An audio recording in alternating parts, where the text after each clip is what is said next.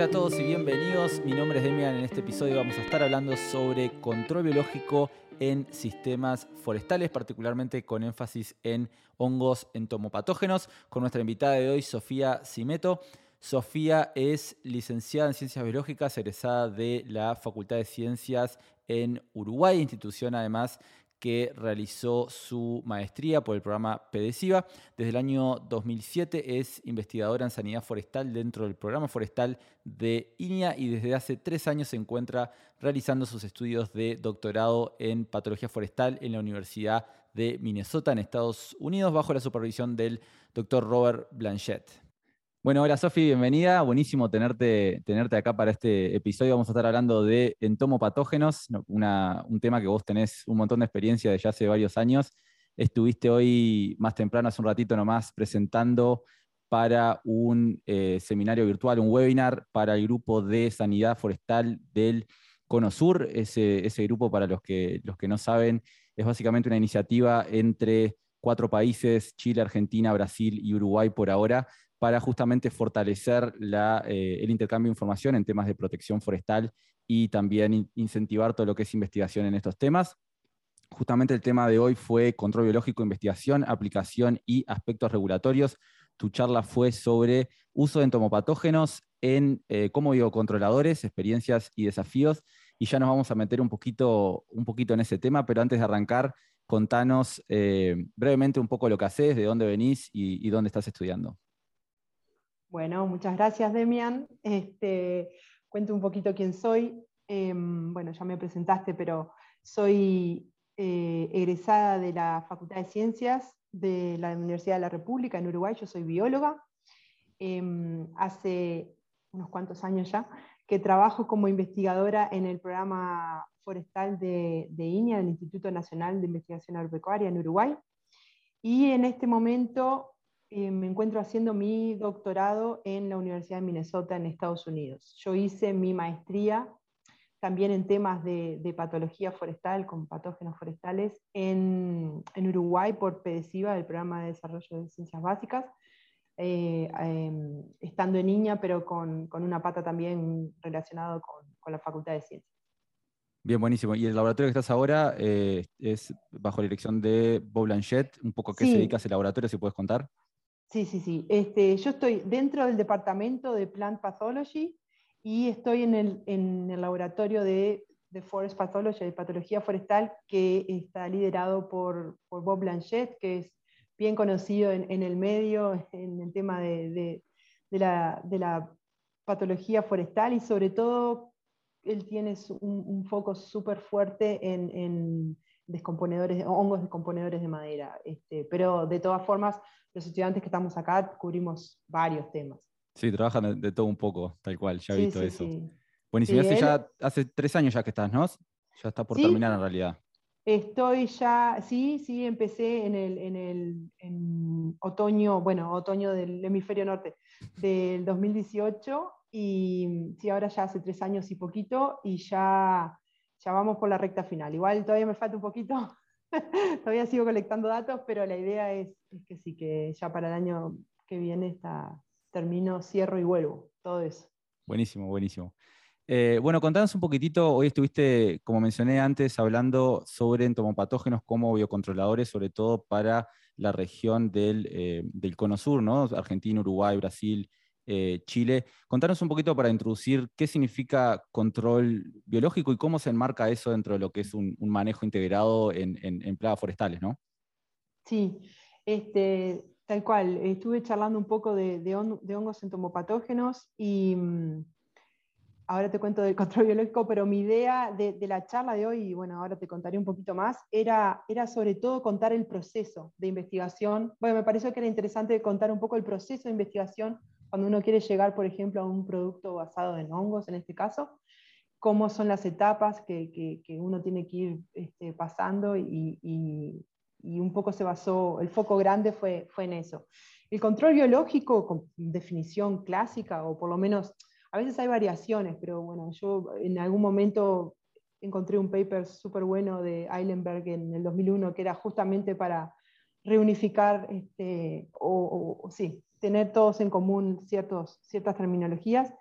y él define control biológico como el uso de organismos vivos para suprimir la densidad de población o el impacto de un organismo de plaga específico, haciéndolo menos abundante o menos dañino de que si no se aplicara ese, ese controlador. O sea que básicamente, y es algo que me parece súper importante, no se habla nunca de, de, suprimir, de erradicar al insecto plaga, sino de bajar la población para que al final del día, digamos, los niveles del impacto del daño sean, digamos, aceptables para nuestro cultivo. ¿no? O sea, es una herramienta extra eh, dentro de lo que es un conjunto de otros tipos de, manejo. Y no sé si puedes contar un poco también qué, otras herramientas, además del control biológico, se pueden usar, en, por lo menos en el caso de, patología forestal o, protección forestal.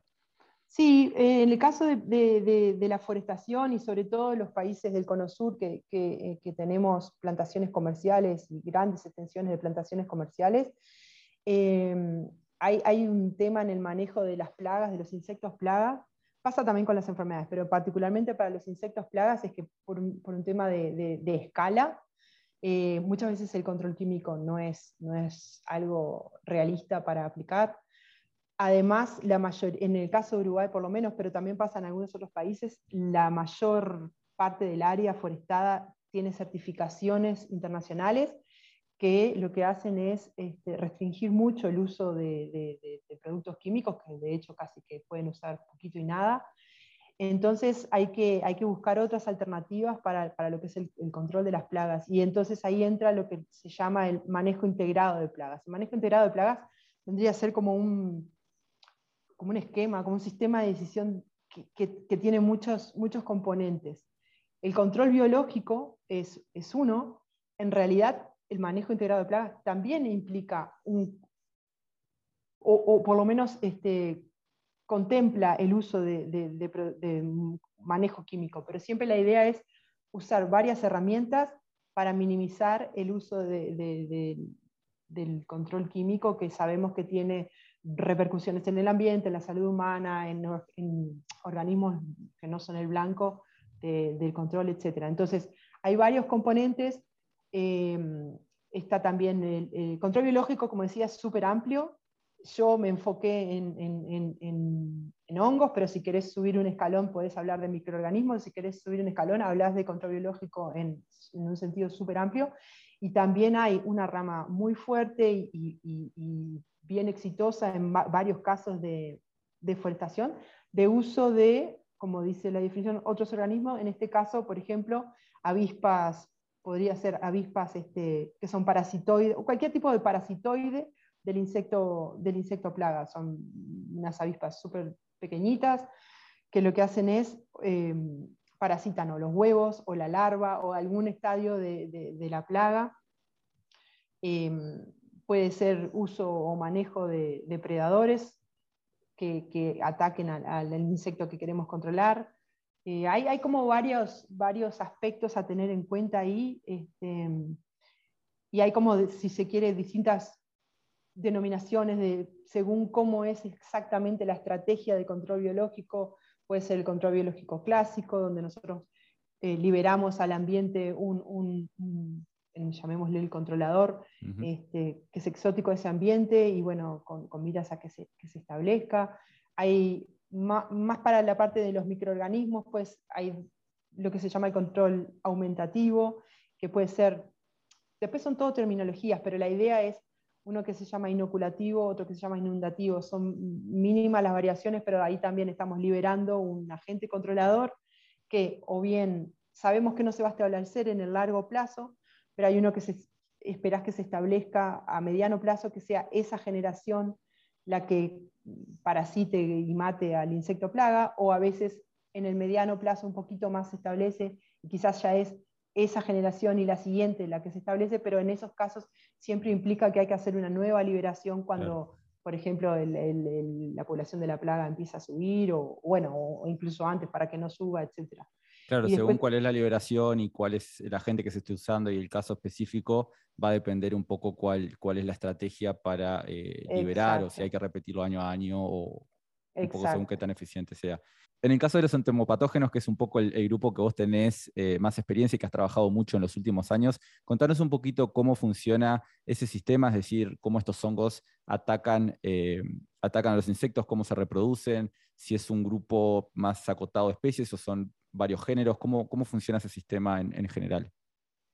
Mira, los hongos entomopatógenos em, son, son, organismos que ocurren naturalmente, este, son controladores de poblaciones de insectos y básicamente, como bien lo dice el, el nombre, entomos y la parte de patógeno, son organismos capaces de eh, parasitar y matar insectos. Y en realidad es insectos y otros artrópodos, pero bueno, quedó este, como uno se enfoca siempre primero en, los insectos, que eh, finalmente el uso más aplicado que tienen. Son un grupo súper diverso porque en realidad eh, se, estima que, surgieron a partir de varios miles, millones de años atrás, no sé cuántos, de mm, cuando empezaron a aparecer los picos suctores. Em, entonces se supone que estos hongos vivían como endófitos, quiere decir que vivían en los tejidos de las plantas sin causar síntomas, sin causar una enfermedad, simplemente estando ahí. Entonces que algún grupo de estos hongos se pasó a estos picos suctores que después fueron pasándose a, adaptándose a, colonizar el, insecto como, como, fuente de nutrición y después se fueron este, haciendo transmisión eh, horizontal, digamos, a, otros organismos. Entonces se supone que esto surgió varias veces.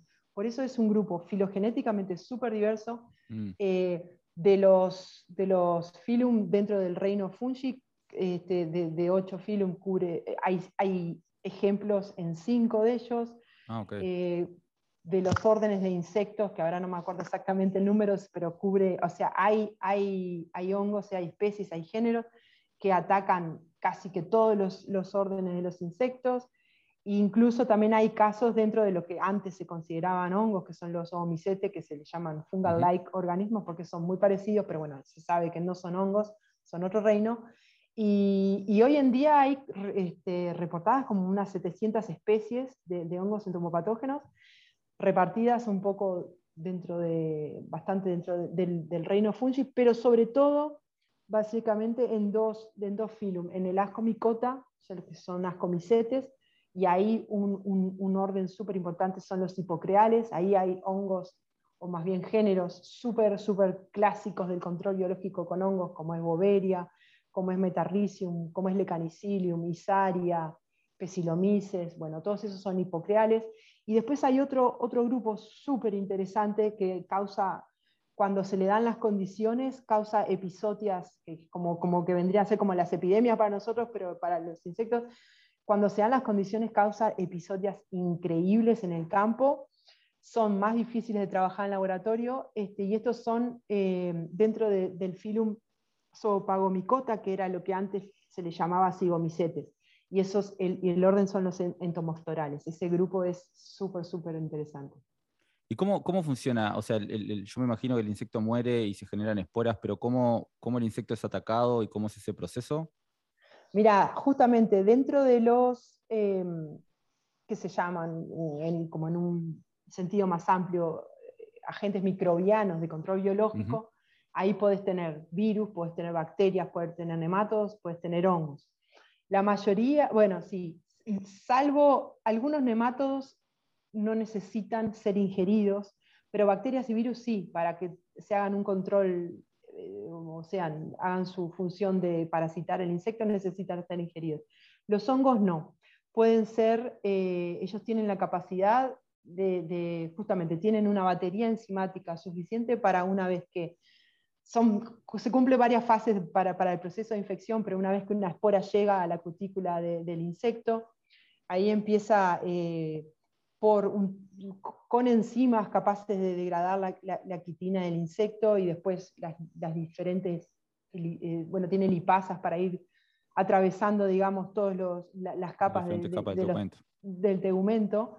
Eh, entre eso y, fuerza física en realidad, porque las cifas a veces, las cifas son eh, muy básico, pero los hongos están compuestos como por una serie de, filamentos que se llaman IFAs, este, y que están aceptadas o no, depende del grupo, pero también eh, la fuerza física que ellos hacen es, a, veces se arman una cosa, una estructura que se llama apresorio, vos imaginate que que tenés como una manguera y en eso se arma como un globo que se infla y después eso aprieta y entonces... a presión. A presión empiezan a, entrar, además de que tienen la batería encima. Bueno, y ahí van empezando a este, penetrar todo, todo el tegumento del insecto, que a su vez obviamente el insecto tiene su sistema inmune para defenderse. Entonces trata de encapsular esa IFA que va entrando y bueno, ahí es como una, como una pelea. Claro. Pero claro, estos hongos están especializados en eso. Entonces, eh, este, así, spoiler, terminan ganando. Porque además producen eh, toxinas. Además de la fuerza bruta, ah, digamos, que ya están metiendo más las enzimas, en algunos momentos, no todos, pero hay muchos eh, que producen toxinas. Y entonces, por colonización del hemocele y las toxinas, van, finalmente terminan matando al insecto. Y en algún momento, después que está colonizado, absolutamente todo colonizado por dentro, en algún momento el hongo necesita eh, esporular y dispersarse. Entonces vuelven a salir al exterior y ahí es la típica foto que uno ve de un insecto colonizado por un hongo que generalmente empieza por por las articulaciones, porque claro, buscan como las partes más blandas para volver a, salir al exterior y esporular, y ahí es cuando se ven un insecto cubierto como un algodoncito blanco o verde, o bueno, del color, o unos pelos largos así raros.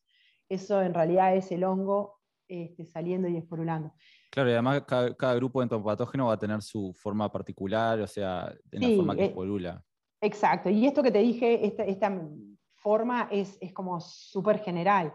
Este otro grupo, sobre todo para los, para los ascomicetes dentro de hipocreales. El otro grupo que es súper interesante, también tiene la capacidad de, eh, o más bien infecta em, por ingestión, es como el caso siempre, la excepción de la regla. Y, y, ellos, los otros generalmente matan al insecto y después se esporulan. Los entomostorales, no todos, pero muchas especies lo que hacen es que ahí entran todas las, alusiones a, las hormigas zombies, las, este, chicharras, las cicadas zombies, todo eso, porque a veces em, en realidad empiezan a esporular y, el insecto todavía está vivo, entonces capaz que se le cae todo el abdomen y ahí libera las esporas y, el, pobre insecto todavía vive y, en realidad lo que está haciendo es dispersar esporas del hongo. Y, con estos, bueno, no, hay, hay varios, pero se ha visto, es un detalle absolutamente, este, no sé si es útil, pero es interesantísimo, es que algunos, y por eso lo, de las hormigas zombies, lo de las chicharras zombies, muchas veces, este, además de las toxinas, además de todo eso, pueden eh, producir otras, otros componentes químicos que afectan la, conducta del, insecto. De hecho, afectan el comportamiento el comportamiento. Entonces, eh, hay, una conducta de, Summit, le llaman, que para algunas, este, algunos insectos, particularmente con hormigas, que la hormiga infectada va, a tender a ir a, subirse a una planta, un árbol, lo que sea, e ir hasta la cima y ahí morirse y quedarse agarrada, porque ahí para el hongo, eso en realidad está forzado, esa, esa conducta está forzada por el hongo porque cuanto más arriba esté y esporule, o sea, va a tener mejor capacidad de dispersión. Ahí está, para poder atacar otros insectos con mayor facilidad, mayor dispersión de Sí, dispersión de esporas, sí, sobrevivencia pura. Ahora, trabajar con este grupo de entomopatógenos este, obviamente tiene su, complejidad y, pensando en un poquito de los tiempos en, que lleva a trabajar con esto, eh, de hecho, eh, con Sofía eh, estuvimos en un proyecto trabajando juntos en Uruguay hace unos años, pero contanos un poquito ese, de esa duración, cómo es eh, la selección de las cepas, eh, ya una etapa de registro también. O sea, contanos ese proceso desde que uno arranca eh, en un sistema particular a trabajar con, este grupo, a tener una herramienta de control o un producto que puede ser en realidad aplicado ya sea a campo o laboratorio. Sí. Si me pedís que te dé un número de años exacto, no te lo puedo dar porque depende, de muchas cosas. va a depender del país, va a depender del sistema regulatorio, pero también muchas veces depende del punto de partida. Yo eh, siempre digo, hoy, hoy lo mencionaba, es que hay, si uno entra en este mundillo y, y, entras a leer papers y trabajos y hablas con la gente, vas a ver que hay papers que se hacen, o sea que no es una crítica, pero es como que se hacen solamente dentro del laboratorio, porque bueno, se, dio se dieron las condiciones así, se genera información valiosísima, pero es todo con condiciones controladas.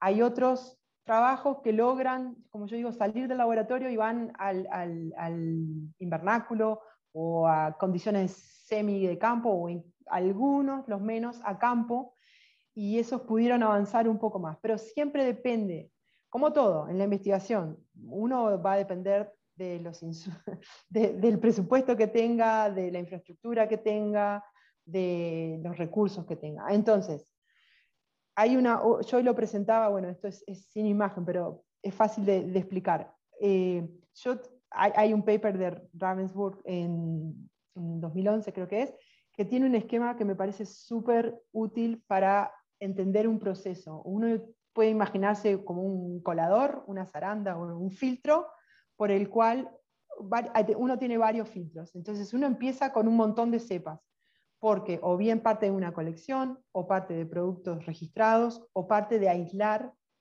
el, eh, hongos del insecto plaga al que uno quiere controlar. Entonces, parte de un montón de cepas, pero por ese primer filtro que es evaluar, por ejemplo, la si, si, es patogénico contra mi insecto blanco, eh, si es virulento, o sea, esos dos términos, uno es que si mata o no lo mata, y el otro es qué tan rápido lo mata, porque yo puedo creer que lo mate la más rápida de, todas, la cepa esa es la que me va a servir, porque en el esquema que yo estoy pensando de aplicación necesito que mate rápido. Claro. Eh, esos son criterios a tener en cuenta. Si yo en mi sistema pienso que necesito, estoy imaginándome en el aire, que necesito, no sé, quiero hacer una trampa con feromonas para mi insecto blanco, entonces quiero que los insectos entren, se infecten con el hongo y salgan, pero que como tienen un comportamiento gregario puedan hacer una dispersión, eh, una dispersión horizontal bien eficiente por, por cómo es la biología del insecto. Entonces ahí capaz que me conviene una cepa que mate en un término medio en cuanto a, número de días. Bueno, esos son todos criterios que uno va a tener que ir pensando en cómo voy a aplicar mi producto final, cómo es la biología, cómo es el ambiente, la ecología del insecto que yo quiero controlar. Entonces, en ese primer filtro, yo voy a estar evaluando eso, si mata o no mata y qué tan rápido. Para eso hay técnicas, uno puede, si tiene muchas cepas, puede partir de muchas cepas y hacer una primera ronda de selección con un criterio bastante, este, como quien dice, alto, exigente. Sí, fuerte. Fuerte en, uno de los proyectos nosotros hicimos, bueno, en el que estábamos trabajando juntos, este, no sé si te acordás que al principio seleccionábamos por aquellas cepas que mataran el 90% de la población de nuestra unidad experimental, en, eh, en, en, cuánto tiempo lo mataban, y nos quedábamos con lo que lo hacían más rápido. Eso generalmente es bastante exigente, pero para una primera selección nos sirvió para quedarnos con menos cepas. En la segunda ronda de selección, ahí sí nosotros, eh, bueno, en esa primera cepa usamos, en esa primera ronda, perdón, usamos una sola concentración. En la segunda ronda, por ejemplo, ya hacíamos lo que es más clásico, hacer cinco concentraciones, de 10 a la 4, de 10 a la 5, de 10 a la 6, 7 a la 8, esporas por mililitro. Esas son las distintas concentraciones que uno ajusta de cantidad de esporas en una suspensión acuosa, por ejemplo, y en base a eso, cada uno va a hacer un tratamiento con sus réplicas, con todo lo que tiene que llevar, y en base a eso uno hace curvas de eh, mortalidad acumulada.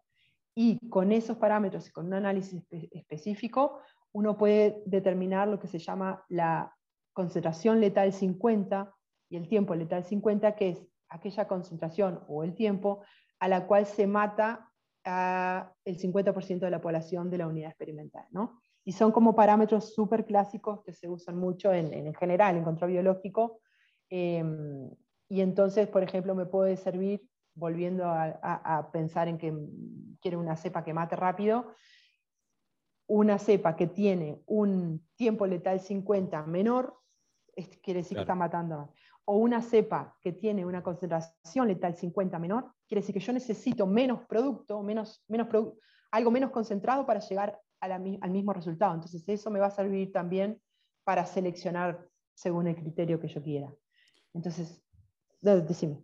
No, no, sí, perfecto. Y una vez que, o sea, una vez que uno selecciona esas cepas, eh, el siguiente, o sea, no significa que uno tenga un producto terminado, ¿no? O sea, la primera etapa sería conseguir que cepas más o menos funcionan para los diferentes insectos, pero después viene toda una etapa posterior que, a veces es hasta más larga, ¿no? Que contanos un poquito cómo sigue eso también. Esos son todos, uno siempre empieza con ensayos controlados, porque bueno, si uno no, como todo en la experimentación, en el método científico, al principio tenés que tener lo más controlado y vas variando eh, que la variable sea la cepa, este, porque si no, no, vas a poder sacar resultados.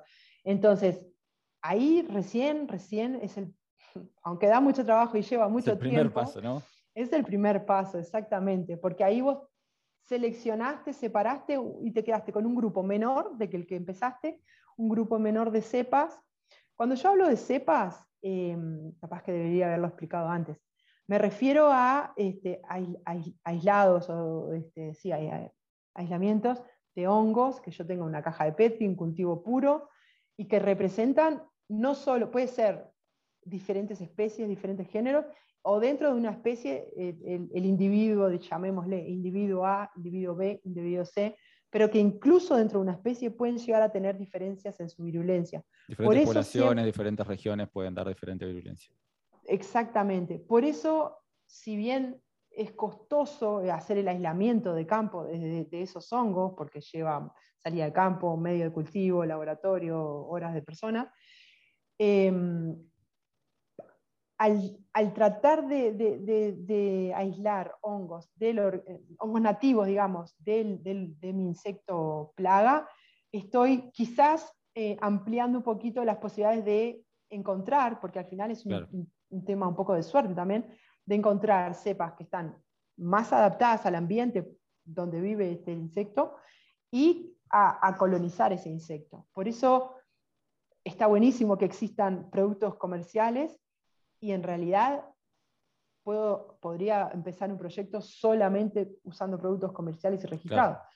Ahora, si no sirve, no tengo con qué más probar. Entonces, siempre es un balance al principio del proyecto siempre es un balance con miras a que es un proceso súper largo. Eh, ¿qué, quiero hacer? ¿Necesito algo más rápido? Capaz que tengo que empezar con productos comerciales o una colección ya existente. ¿Tengo un poquito más de holgura? Bueno, puedo incorporar variabilidad, digamos, en la virulencia al incorporar otra cepa.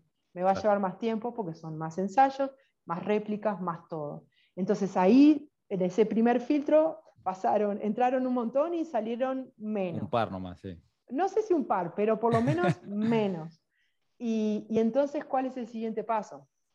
Bien, el siguiente paso puede ser más ensayo, pero ya acercándome a condiciones de campo o a condiciones más parecidas al campo, ya no controlando todo, porque al principio le dimos todo todas las condiciones ideales al hongo ideales para, para que se que se, que se, que se manifestara. Le damos una humedad en general relativa alta, generalmente estamos hablando de un 80% de humedad, la temperatura preciosa, lo mantenemos, bueno, igual la temperatura ambiente de 23 grados puede andar bien, pero digo, en un experimento tenemos que tener eso controlado, entonces estamos trabajando dentro de una cámara o de un biotrón o algo y tenemos fijo, por ejemplo, 23 grados con mínima variación, etcétera. Y ya te digo, la humedad y, la temperatura ahí serían los factores determinantes. Cuando uno empieza a pasar del laboratorio a hacer ensayos ya no tan controlados, por ejemplo en el invernáculo, donde podemos tener, sí, controlado que no le caiga agua de la lluvia, que, que no le dé el sol directo, porque la radiación solar y, y, la deshidratación son dos de los factores que más van a afectar a las esporas en, cuando están expuestas al ambiente. Pero, por ejemplo, ya no controlo la temperatura, no sé, cosas así. Entonces, puedo ir acercándome a lo que va a ser el sistema real. reales. Y son otra vez rondas de selección por virulencia. De, eso sigue estando todo dentro del primer paso que todavía no salimos. Claro. Sí, porque a veces las, cepas más, las cepas que podrían funcionar mejor en condiciones ideales, cuando uno las lleva más a condiciones reales de, de donde esté esa plaga o las condiciones ambientales donde esos hongos técnicamente se tendrían que desarrollar y esporular, eh, a veces no son las más virulentas las que te van a dar un mejor resultado, ¿no? Exacto, capaz que la más virulenta es súper sensible a la radiación UV Exacto. y la saco al campo y se me mueren las esporas. Y entonces una que tenía ahí un, un, comportamiento intermedio, más o menos aceptable, pero que es recontra resistente, bueno, esa va a ser súper buena para la realidad. Em, es lo que yo te digo que, obvio, a priori uno no va a saber, pero sí es importante pensar que a veces es difícil, cuando, sobre todo cuando empezás desde cero en un sistema donde nadie trabajó en eso, como nos pasó a nosotros con, con el proyecto de Chinche del Eucaliptus, que ni siquiera tenés claro cómo va a ser la aplicación final. Que si lo vas a aplicar. Digo, este en nuestro caso era una plaga que está en el follaje y, y, es gregario y todos los estadios de vida están en el follaje. Eso nos facilitaba, no tenemos parte en el follaje, parte en el suelo, que a veces puede pasar, o adentro del árbol. En ese sentido estábamos mejor. Pero el cómo se va a aplicar, porque puede haber, los hongos producen distintos tipos de esporas. Entonces podés tener los conidios, las que son esporas asexuales, que tienen ciertas características. A veces algunos hongos hacen estructuras de resistencia que van a ser capaz que más lentos para matar, pero son súper resistentes a las, condiciones ambientales.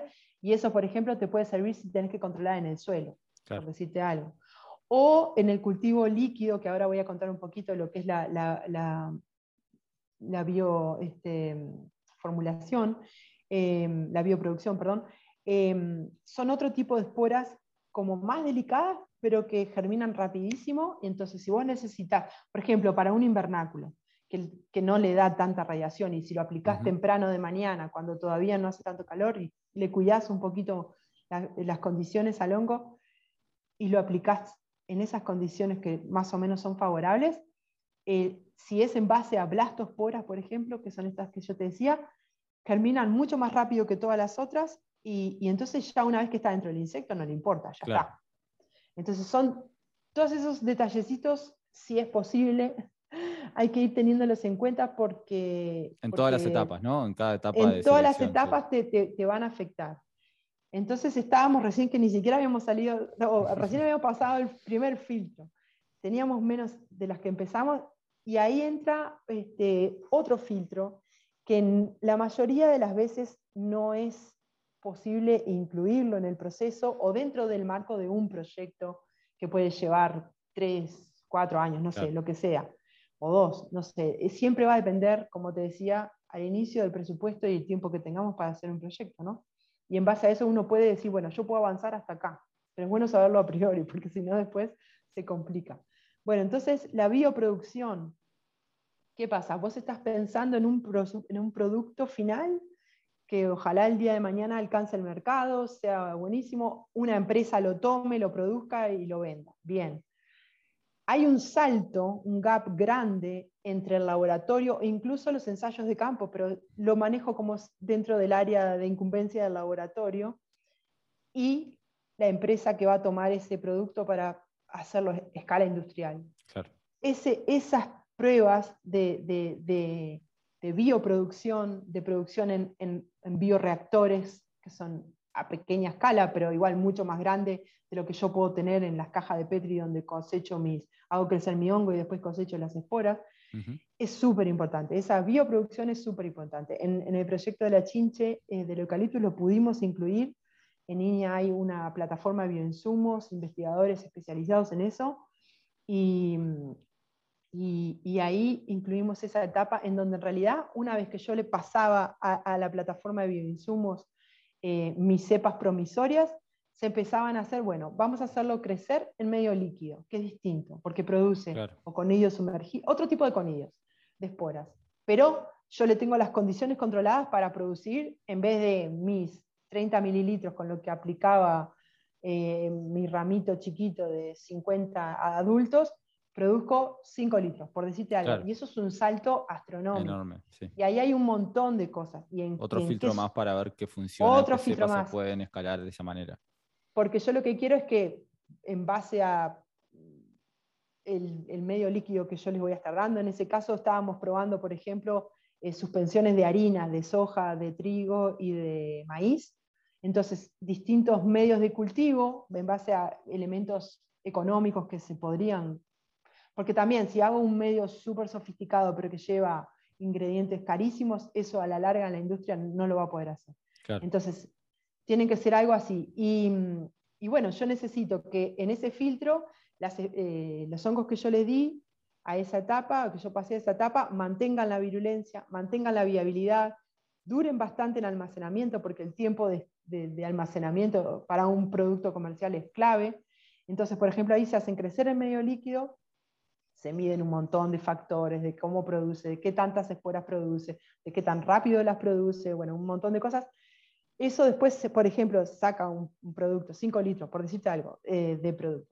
Eso se deshidrata porque normalmente uno, pensando también en el producto final, generalmente son, es un polvo que uno vuelve a rehidratar, Y, y, hacer una suspensión. No necesariamente siempre, pero podría ser. Así fue como lo encaramos en aquel momento. Entonces, se deshidrataban para después volver a rehidratar y después volver a probar en, nuestro laboratorio o en que nuestra la virulencia funcione, que siga siendo eficiente. Que no se perdió, que las, que las eh, esporas pudieron seguir germinando, que se mantienen las características aquellas que nosotros dijimos, bueno, estos son los criterios por los cuales quiero que mi, que mi producto final los tenga. Entonces, ese es otro filtro enorme que al final salen poquitas cepas candidatas. Y, después sí, después sí ya sería eh, que una empresa... Lo registre o... Bueno, no, perdón, me estoy comiendo un paso más. Después de eso, que ya quedan menos, pero ya que la parte de experimentación terminó en ese sentido, yo digo, bueno, estas son, empecé con capaz 50, 90, te doy tres. O te doy dos o te doy una. Y, feliz de la vida, porque pasó todas esas etapas. Entonces, lo que antes de un registro, antes de pasar a una parte comercial y escalado comercial, tiene que haber pruebas de seguridad, porque eso ah, se va a liberar en el ambiente. Entonces, porque además te lo van a pedir para el registro. Mm, Tienes que hacer pruebas sobre insectos no, eh, blancos, eh, abejas, bueno, otros polinizadores, bueno, un montón de cosas seguridad, eh, tenés que probar que eso es, inocuo, que no es, no es, dañino para la salud humana, para la salud animal, y un montón de requerimientos. Y me imagino que estos requerimientos y probablemente las, eh, los temas de registro también van a diferir según el país o la región eh, en que uno quiera registrar estos productos, ¿no?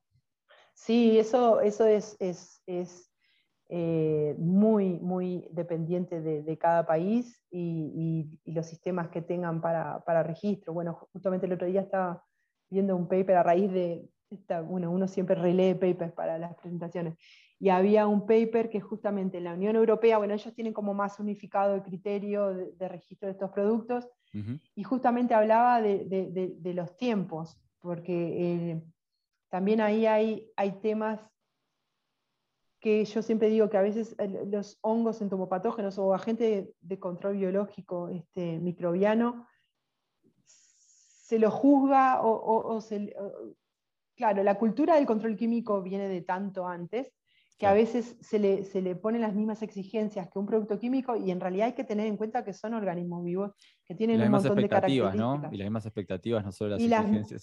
Exactamente, y las expectativas, hoy lo, creo que lo dije demasiadas veces en la presentación, pero que es como que es algo, si algo he aprendido estos años es que si algo que le juega en contra a los hongos, ah, bueno, a los agentes de control biológico este, microbiano, es, son las expectativas, porque como son productos que uno tiene que liberar o aplicar eh, en, la, naturaleza, en el insecto plaga, en la población, en el bosque, en la plantación, lo que sea, el cultivo, em, X veces, N veces, porque, porque en eso sí se parecen, digamos, a, un, a, un, control químico, a no ser que tengas control biológico del que hablábamos hoy temprano, que era de, de, de establecimiento a largo plazo.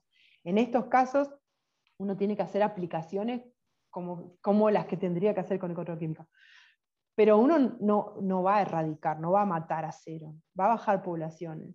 Y entonces, claro, ahí las expectativas los matan a, no, y a eso, sumarle además, a eso sumarle además que hay muchos de estos grupos de, insectos, nosotros estamos hablando en general de insectos forestales, insectos plaga en general para cualquier sistema, eh, cualquier agrosistema, ¿no? Pero incluso en el sistema forestal dependiendo de qué plaga estemos hablando, hay otras complicaciones. Cuando hablamos de eh, hoy, justamente estuvo la discusión sobre escarabajos de corteza, tenemos organismos que viven adentro del árbol donde tienen toda una hongos simbiontes, además ellos, que ellos mismos vectorizan a los árboles como, como alimento, entonces hay un montón de otros factores que eh, entran en juego a la hora de evaluar estos sistemas y que no siempre son tan directamente aplicables a, escala comercial, como quien dice. ¿no? Hay otras complicaciones que, van a depender incluso del organismo que, estemos hablando.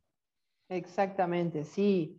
Sí, en el caso de todos los, escarabajos de, corteza, escarabajos de ambrosía o, barrenadores, todo lo que tenga un, hábitat críptico, digamos, adentro del árbol, o bueno, adentro de la planta, o incluso agalladores que, que, producen la galla, pero quedan como súper protegidos dentro de esa estructura que le fuerzan a la planta o al árbol a hacer, em, es mucho más difícil llegarlo. Otra de las dificultades grandes em, para los hongos entomopatógenos en particular, pero en general para los agentes microbianos, es encontrarse con el, con el, con el insecto blanco, que las esporas lleguen. ¿Cómo hago yo? Que eso es algo que hay que, que pensar también.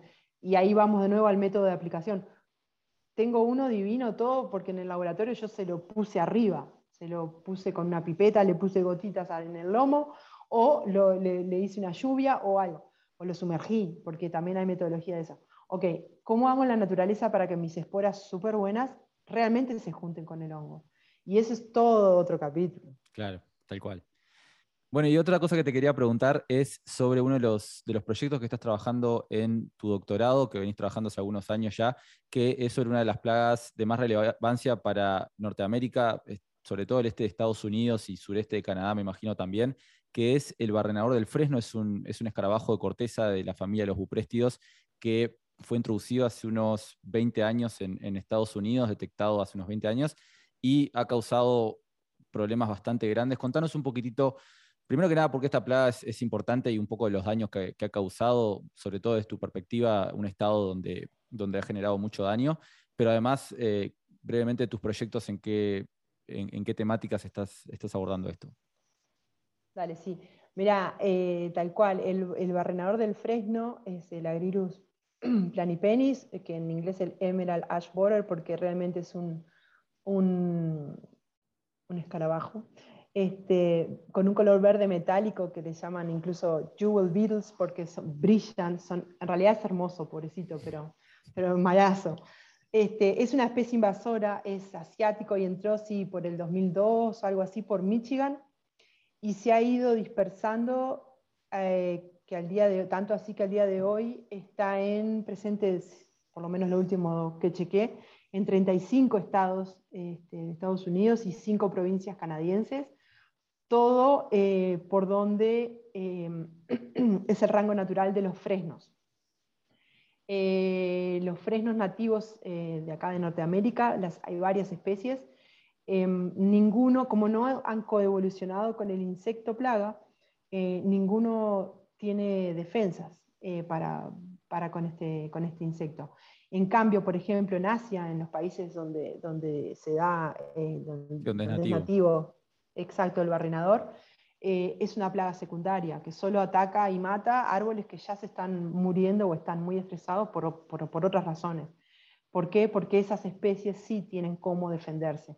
Bueno, entonces acá lo que está haciendo desde que, desde que ingresó es este, realmente, eh, está devastando, es increíble, pero está devastando las poblaciones de fresnos que, acá hay mucho plantado, bueno, particularmente Minnesota es uno de los estados que tiene mayor densidad de fresnos, porque sobre todo en el norte hay, em, hay muchas áreas de, lo que se llama la, especie, bueno, la traducción sería fresno negro, es una de las, una de las especies, que, que, vive en, unas zonas así medias como inundadas y que tolera bien bueno, las temperaturas de acá, bajas. y, y, son áreas enormes y, y está Todavía no ha llegado al norte de Minnesota, pero la preocupación es, es muy grande, porque ¿qué pasa? Este, este insecto, una vez que, bueno, el adulto, el adulto sí se alimenta del follaje, pero no, no, no causa casi daño en el follaje, no, no, le afecta al árbol. El tema es que después ovipone, la hembra ovipone este, en, en la corteza, eclosionan larvas pequeñitas que van a empezar a hacer eh, galerías, bueno, se van para adentro, digamos, porque ¿qué pasa? La larva se alimenta del floema y a veces también parte del xilema, y, va, y va haciendo como buen barrenador las, las galerías muy típicas que son así como en forma de S, que es como súper típico de este, de este insecto. Es como un zigzag, así que va. Es como, sí, le llaman como en forma de serpentina también. Em, y claro, eh, en realidad uno solo, capaz que ¿Qué pasa? Eso ahí, en, ahí en, digamos, esa parte, justamente donde se alimenta, es todo el sistema vascular. Entonces, es un daño mecánico que, destruye el sistema vascular. Lo que pasa es que con la acumulación de galerías, eh, porque se van sumando y las poblaciones van subiendo, entonces son más hembras que ponen huevo, más larvas que eclosionan, más galerías que se van a formar, se termina anillando el árbol y, y se termina muriendo. Muchas veces empieza, eh, la, infestación empieza desde la copa y va bajando. Em, y la estimación es que en un lapso de 5 a 6 años el árbol se va a morir. Y lo tienen asumido, o sea, se va a morir. Sí, de hecho en varios estados hay, planes ya de, recambio de especies, sobre todo en sistemas urbanos, porque donde se sabe que ha sido reportado y donde se sabe que en algún momento va a aparecer, se están directamente cambiando un montón de los árboles del, del arbolado público, ¿no? Exactamente, es increíble verlo para creerlo, pero acá justamente en, no, es, es, que realmente es algo que por lo menos yo desde, desde Sudamérica, desde Uruguay, si bien he trabajado en plantaciones comerciales, en plantaciones forestales, tenemos problemas sanitarios complicados, con un montón de repercusiones económicas, el nivel de, impacto de esto nunca lo había El alcance, sí, tal cual. el alcance es increíble, porque ¿qué pasa? Eh, como tal cual lo que vos decías, Demian. Em, sí, hay, hay un control químico y es bastante eficiente, que se aplica con inyección en la base del tronco, bárbaro, es un sistémico que sube por todo el árbol hasta, hasta las hojas. Bien, ¿qué pasa? Eh, hay que aplicarlo cada dos años y es, y es caro, o sea, es, es, es, mano de obra, es el producto, es un, es un manejo costoso. Eh, la gente en su casa que quiere salvar su árbol, está bien, lo tiene que hacer, pero lo tiene que hacer rigurosamente todos los años, perdón, cada dos años, porque si no, se, eh, se, le, se, va, se, lo van a atacar, los, porque hay, eh, este, el barrenador está en todos lados, se lo van a atacar y, además, a partir de cierto nivel de daño, ya no hay control químico que te funcione y ahí tienen que sacar el árbol porque se pone súper peligroso los árboles atacados y, bueno, y muertos por, por, este, por este barrenador.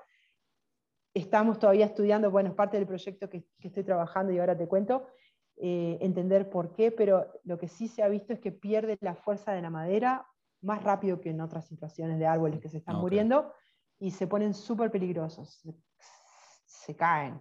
Entonces, em, por eso también, y porque el manejo químico no es una opción para el, para el arbolado público, digamos, de una en general, ciudad. O, bosques, o sí. En general, o bosques, sistemas naturales, ni te cuento, pero bueno, ahí se cae un árbol, eh, no va a aplastar a nadie y bueno, no es lo deseable, pero en el caso de la ciudad hay que sacarlos. Entonces vos vas por la calle y ves árboles con una cinta verde que dice EAB, este árbol será removido, y lo sacan.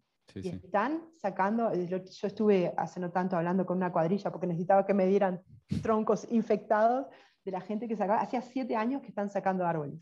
Porque además pasa también errores que, que, bueno, una vez con el, con el diario lunes uno va aprendiendo, pero eh, acá, en, por ejemplo, en, en, las Twin Cities pasó que hay un 60% eh, de, los árboles del arbolado público son fresnos, porque en su momento se fueron la reposición de los olmos, que era todo olmos, y vino un patógeno, un insecto que vectorizaba un patógeno eh, vascular y, devastó todo, mató todos los olmos. ¿Y con qué lo repusieron? Entonces, ahora sí están plantando diversificados, que es lo que, que deberían tener, diversidad, porque si el día de mañana llega otra invasora, que no te arrase con todo lo que tenés.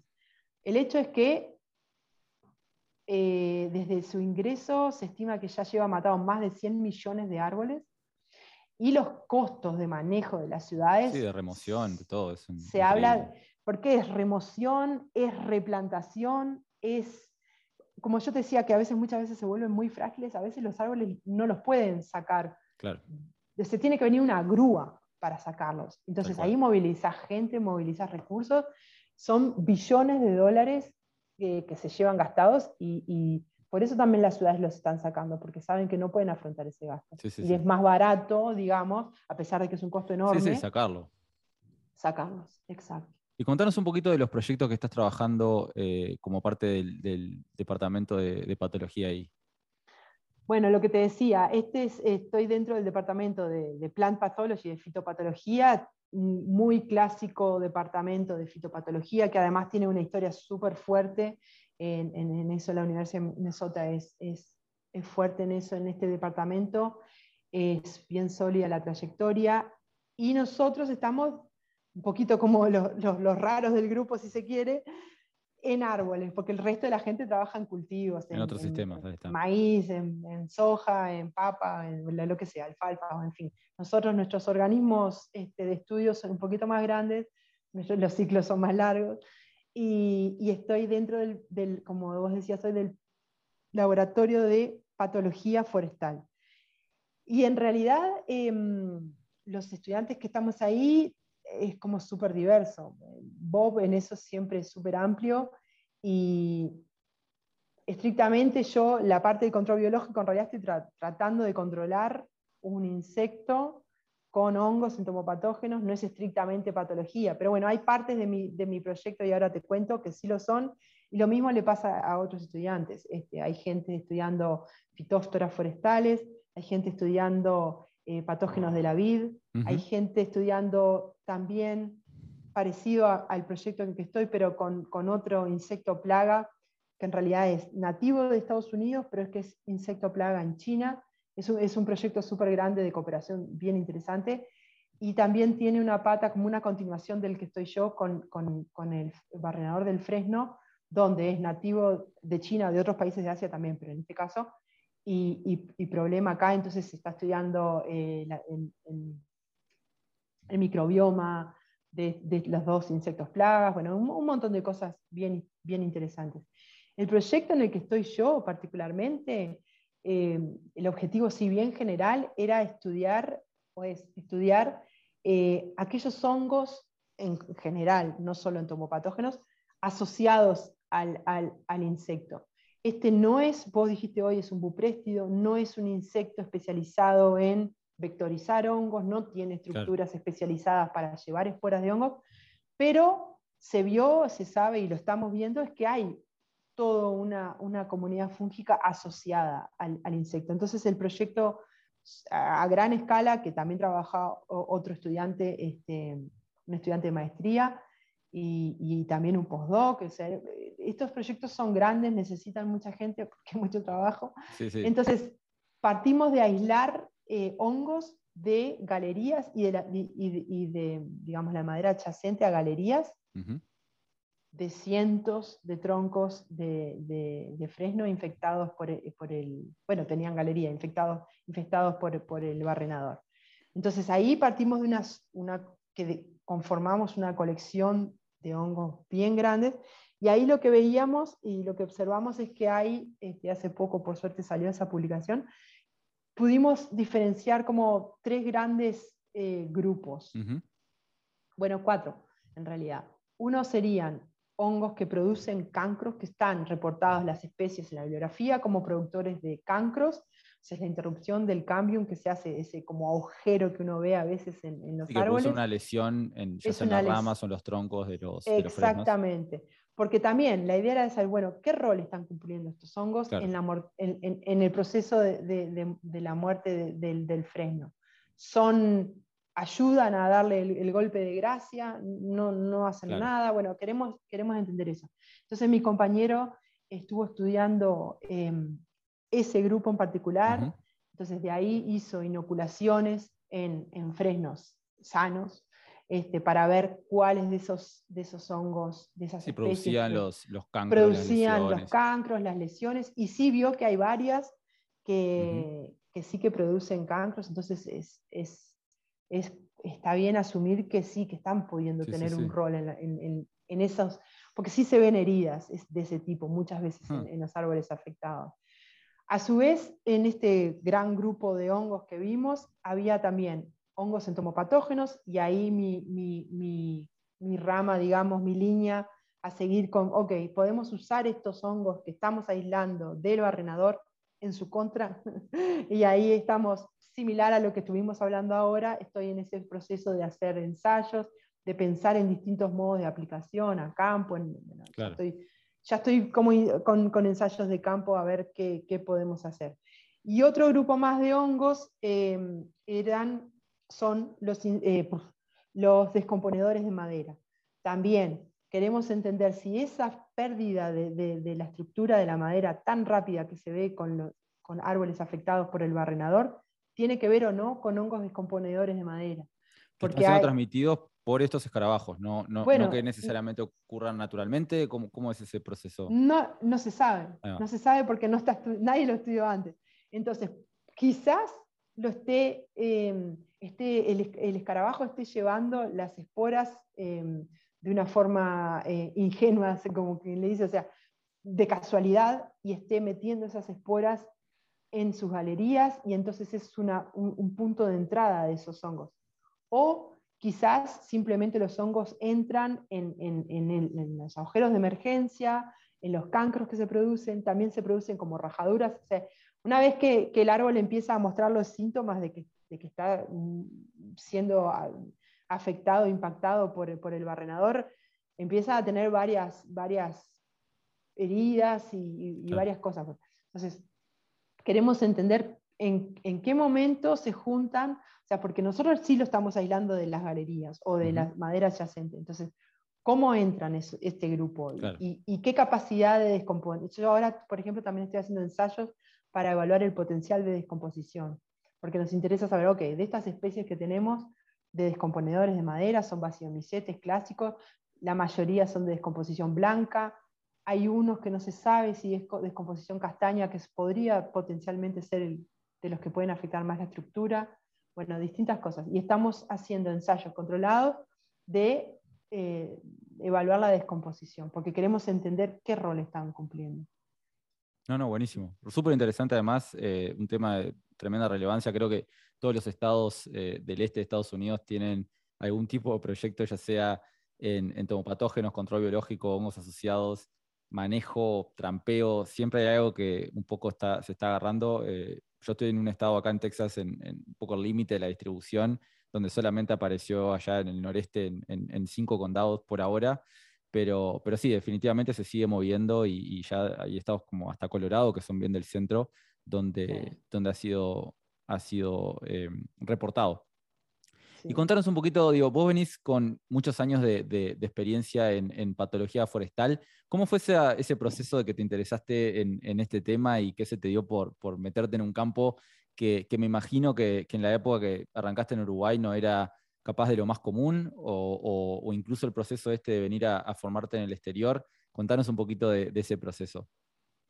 Bueno, mira, eh, bueno, ya lo dijimos antes, pero bueno, yo soy bióloga, entonces, capaz que en estos institutos de investigación, no, ahora no tanto, pero en una época capaz que era como una predominancia más de, ingenieros agrónomos.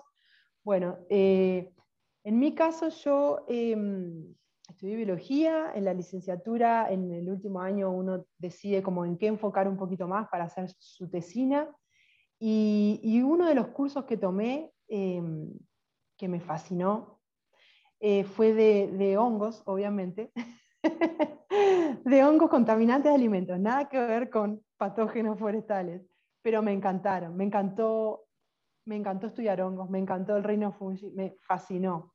Y entonces quedé haciendo en el laboratorio de micología de la Facultad de Ciencias, quedé haciendo mi pasantía de grado. Eh, ahí estuve, bueno, estuve sí, unos cuantos años trabajando este, bueno, vos sabés, Demian, los pasantes voluntarios, pero también aprendiendo un montón, un montón, un montón. Y yo feliz de la vida trabajando con hongos.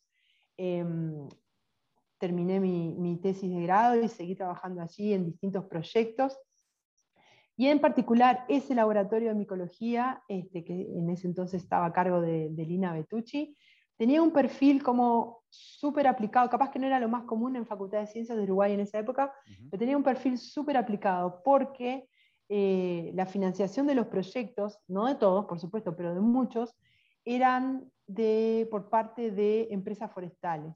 En ese entonces este, sí había algo de investigación a nivel ministerial, digamos, pero en línea, por ejemplo, en, estoy hablando hace muchísimos años, no voy a decir cuántos, en ese entonces eh, no había casi investigación en enfermedades de, eh, de, forestales, que en particular se da en, en, el sistema forestal que la inmensa mayoría de los patógenos son hongos, son, son hongos, puede haber bacterias, puede haber virus, pero la inmensa mayoría de los problemas son causados por hongos. Entonces, en este Laboratorio de Micología, eh, básicamente en todos los proyectos que yo trabajé, ya sea de pasante voluntaria y después con, algunas horitas eh, en proyectos, tenían que ver con hongos que atacaban eh, plantaciones comerciales. En este caso, bien aplicado a, plantaciones comerciales. Exacto. Y, la verdad que eso también me encantó. Y ahí mismo en el laboratorio de micología también tuve la oportunidad de trabajar con una investigadora que se llama Sandra Lupo, y ella, eh, ahí fueron mis primeros acercamientos al control biológico, porque había un par de proyectos para empezando a ver cómo se podía controlar el tema de las hormigas en plantaciones, eh, plantaciones forestales también. Entonces ahí, eh, pero básicamente era un laboratorio de micología, o sea, estudio de hongos, que de hecho mi tesis de grado fue más bien en ecología de hongos endófitos de mirtáceas nativas que también me encantaba. A mí todo lo que tenga que ver con hongos me, resulta fascinante. Entonces, como que siempre estuve, por, por cómo funcionaba el laboratorio, relacionada a temas de investigación en patología forestal. Exacto. Estuviste trabajando de niña durante, desde hace muchos años ya y que de hecho nos, conocimos hace como unos 10 años cuando, cuando yo entré a línea por, por unos años durante mi maestría pero me interesaba saber cómo terminaste en este laboratorio en, Minnesota y cómo fue ese proceso de, arrancar el doctorado en, otro país. Mira, em, por distintas circunstancias yo me tomé mi tiempo para terminar mi maestría, digamos, pongámoslo así, pero finalmente la terminé, este, como dije hoy temprano también, en temas de, patología forestal, ahí estaba estudiando la variabilidad genética de, de un hongo que ataca eucaliptus. Mm, y, bueno, eh, INEA ya hace años que, que, entiende como prioritario que todos sus investigadores, yo entré con mi, con, mi, con mi grado nomás, con, mi licenciatura al cargo, este, era un cargo nuevo, no había, no había se, se empezaba desde cero, trabajamos muy en conjunto con, con un entomólogo, con un mejorador genético, pero bueno, eh, después yo terminé mi maestría y, lo que te decía, INEA entendió eh, hace tiempo que, quería que todos sus investigadores, o la inmensa mayoría, lleguen, tengan posgrado, idealmente doctorado, si no maestría.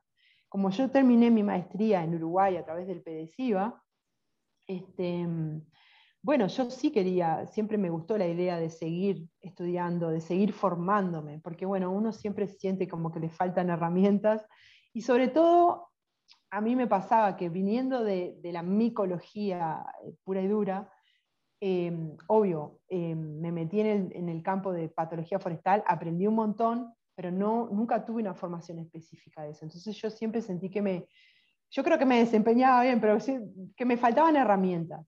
Entonces a partir de, bueno, de esa voluntad de INEA, eh, al instituto le interesaba, a mí me interesaba, empecé a buscar opciones. Eh, ahí también hubo un, un rol súper importante otro investigador, Carlos Pérez, que él también estudió acá, pero no solo por haber estudiado acá, porque él, él tenía conexiones, cuando uno empieza a buscar dónde puede ir a estudiar, empieza idealmente a decir, bueno, ¿qué me gustaría? Después capaz que hay que bajar las expectativas, al principio hay que eh, apuntar alto.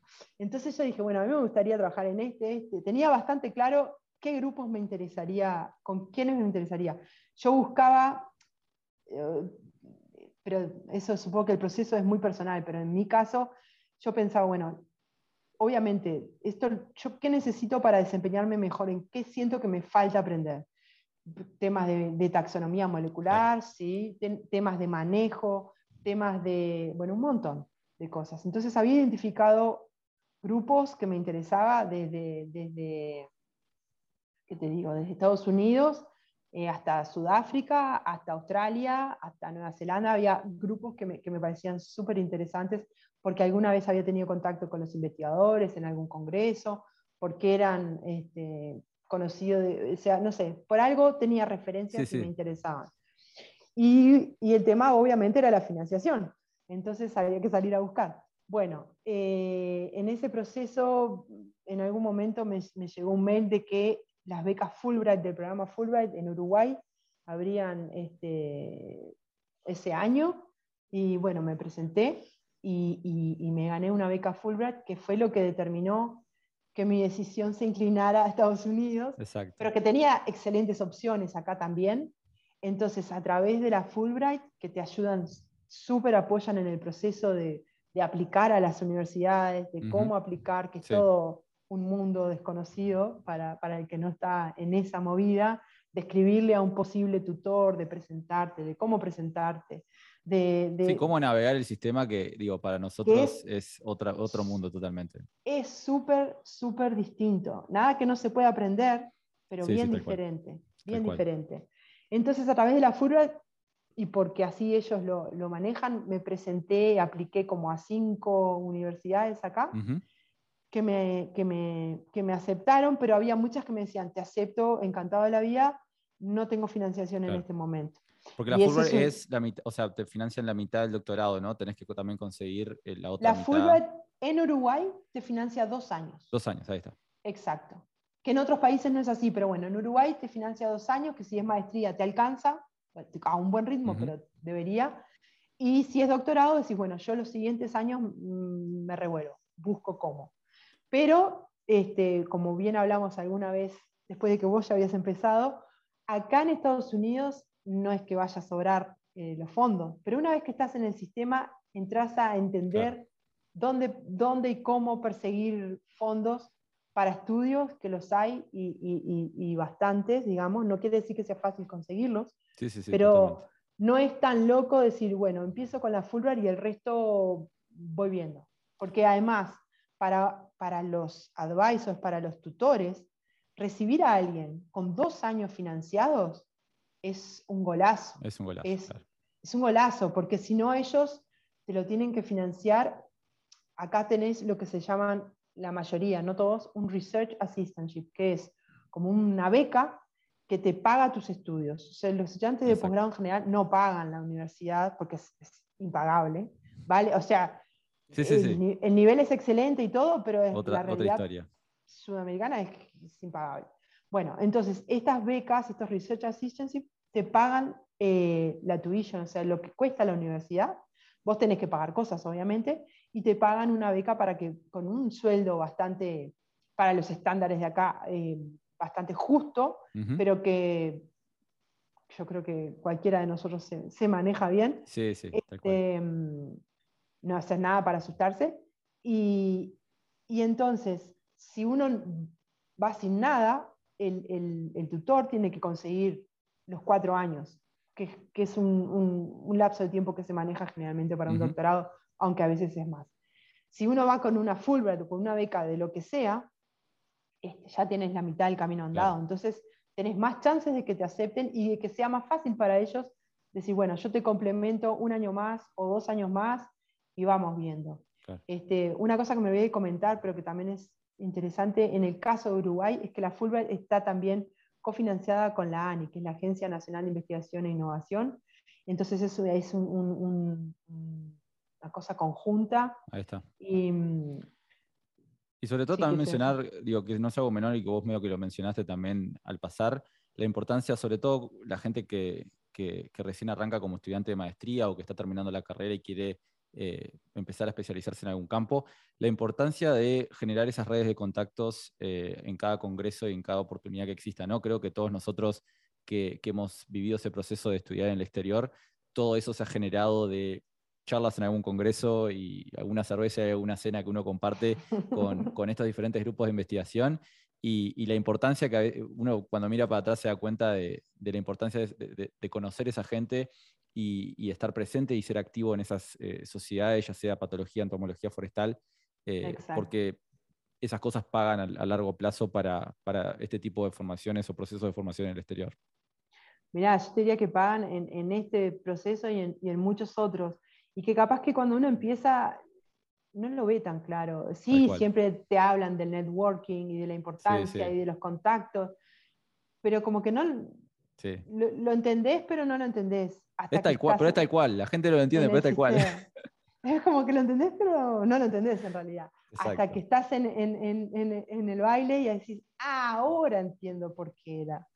Y, y, realmente, porque no es lo mismo presentarte, no quiere decir que te vayan a aceptar nada, nadie te garantiza nada, pero no es lo mismo presentarte por mail a miles de kilómetros a un posible tutor diciendo, hola, soy Sofía Simeto, no me conoces para nada, pero bla, bla, bla, bla, bla, o ya decís, ah, no sé, nos conocimos en tal o cual lugar, ya por lo menos tiene una cara, eh, o un recuerdo, o un algo, y eso cambia muchísimo.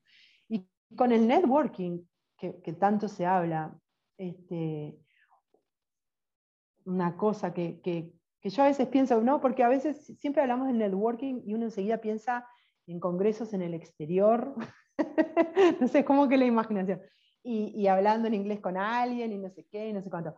Y, y, no es menor el networking nacional, que a veces uno no lo cuida tanto, y puede llegar a ser igual o más de importante, de cómo las redes de trabajo con colegas, en, en mi caso trabajo mucho con, con otros investigadores de la Universidad de la República, y esas redes hay que cuidarlas tanto como las internacionales. Y, y, a veces uno como que no, no lo tiene tan claro hasta que un poco empieza a entender las cosas un poco mejor. No, no, pero, tal cual, tal cual. pero que es como que el networking no nos quedemos con, con solamente los congresos, gente que no voy a ver más porque vive en la otra esquina del mundo, es, es, un poco todo. Sí, sí, tal cual. De hecho, eh, digo, nuestro caso es un poco el, mismo en ese aspecto de, que, de que hemos mm. mantenido eh, redes en varios lados y eso ha abierto un montón de puertas para, para seguir proyectos en conjuntos. Eh, yo de hecho ahora estoy trabajando en, en, Texas y con, en un cargo que no es directamente investigación, pero eh, relacionado con otros proyectos de investigación y, teniendo parte en un montón de cosas que de otra manera no hubieran sido parte y vos lo mismo, ¿no? O sea, siempre, si bien vas a tener ese trabajo para volver a, a, Uruguay, siempre seguís relacionada con un montón de proyectos en, en otras partes también.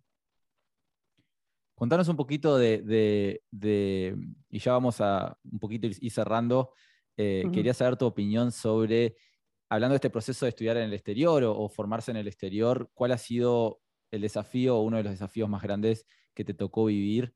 Eh, y si tenés capaz que algún tip para compartir a, esas personas que están un poquito pensando, terminando una maestría y diciendo, me gustaría tener una etapa de formación en el exterior, ¿qué, podrías decir o, o qué tip podrías compartir para eso? Uf. A ver, el desafío, capaz que ahora no se me ocurre, o sea, el desafío es, salir de nuestro caso, de allá, de estudiante de, Uruguay, y decir, ¿sabes qué? Me voy. Conseguí una beca y me voy. Y no me importa porque me interesa. Yo creo que el desafío más grande es dar el primer paso. Después, obvio, no, no es fácil. Em, el sistema es exigente, pero sabes que estás aprendiendo, o sea, sentís el rigor, pero sentís la recompensa también. Tal cual. Tal cual. Eh, es, es, es, bastante diferente, o esto yo lo noté por lo menos, en, en, vos tomás una clase y, y, capaz que allá en Uruguay estamos más acostumbrados a un examen final o un examen intermedio. Acá es como, como una evaluación y una exigencia de entregar eh, eh, tareas, digamos, o proyectos o, o lo que sea, como constante durante todo todas las semanas, sí. Eh, y eso, eh, eh, capaz que eso lleva un poquito a hacer el, ajuste. ajustarse, no agobiarse al principio, porque claro, uno quiere, uno está acá y quiere aprovechar al 100% todo y, que te vaya bien. Entonces, bueno, al principio capaz que el ajuste un poquito lleva, pero, pero después se, se, navega bien. Yo creo que, que, que el desafío más grande es animarse y, la experiencia, yo es lo que agradezco haber podido conseguir esa beca Fulbright, que INEA me, apoya en algunas cosas financieramente, para venir, este, para detalles de seguros médicos y todo, que acá es todo otro universo aparte, pero que bueno, todo se aprende. Y, y nada, para, sin duda, el desafío más grande es, es decir, yo, yo puedo ganarme una beca, yo puedo ir y aprender inglés como para aprender en una universidad y terminar un doctorado o incluso una maestría, depende de las oportunidades que se den. Y los tips son aprovechar al máximo todo. Yo, vos sabés que soy como una loquita de tomar cursos, pero es que me encantan, bueno, está, en particular capaz, pero bueno, me encantan. Y, y, yo en mi caso, claro, mi caso es un poco raro porque yo después ya vuelvo a un cargo en investigación que ya tengo, ¿no? Entonces, en mi caso, que capaz que es el caso raro en el montón, yo estoy en todo momento pensando en qué herramientas me van a servir para cuando vuelva. entonces busco un curso de, no sé, sensoriamiento remoto porque estoy pensando en que me va a servir para cuando vuelva en Uruguay.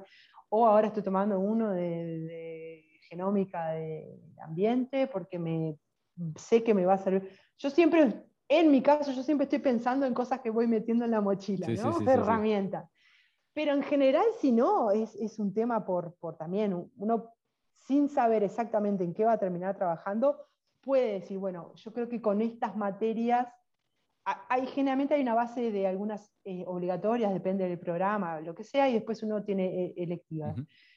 Sin saber igual en qué uno va a trabajar, porque eso a veces no lo vas a saber hasta que te presentes o se salgan oportunidades que no pensabas, uno puede elegir materias y decir, bueno, yo con esto tengo una batería de herramientas buenas, sólidas, para trabajar en, sí, sí, fitopatología, ¿no? Yo no me voy a poner a trabajar en producción animal, pero quiero decir, eh, te podés hacer de muy buenas herramientas como para, que además también te van afianzando en, en tu formación académica, ¿no? Uno se, no quiere decir que yo creo que nunca vas a saber todo y siempre vas a estar aprendiendo y esa es la gracia. En mi caso es lo que me divierte pero uno ya se va parando más firme. Y entonces eso también te permite imaginar, pensar proyectos, proyectarte en investigación a otras cosas que antes no te animabas capaz. Tal cual, tal cual. Bueno, Sofi, te agradezco un montón eh, que haberte sumado hoy para, hablar de estos temas. La verdad que estuvo muy bueno y, un montón de, tips y, datos que la verdad que no conocía en tema de tomopatógenos y, de trabajar en este grupo, así que Mil gracias de nuevo. Y un poco para ir terminando, quería, sé que no son muy activa en redes sociales, pero eh, me imagino que la forma para contactarse contigo, entonces, la, las páginas web del Departamento de, Patología Forestal de, la Universidad de Minnesota y también del Programa Forestal de INIA eh, de Uruguay son como los principales eh, medios de contacto para vos. Yo voy a dejar toda esa información en, la descripción del, episodio seguro. Pero bueno, muchísimas gracias y, bueno, nos, nos volvemos a hablar en breve. Dale, muchísimas gracias a vos, Demian. Chao, chao. Hasta luego. Chao, chao. Vamos entonces terminando este episodio. Como siempre, muchísimas gracias por escuchar. Les dejo algunos links relevantes en las notas del episodio. Por ejemplo, cómo contactarse con Sofía y un poquito más de información en, este tema. Y por supuesto, si te interesó lo que escuchaste, te invito a que te suscribas y dejes un review. Muchas gracias nuevamente. Nos reencontramos en la próxima.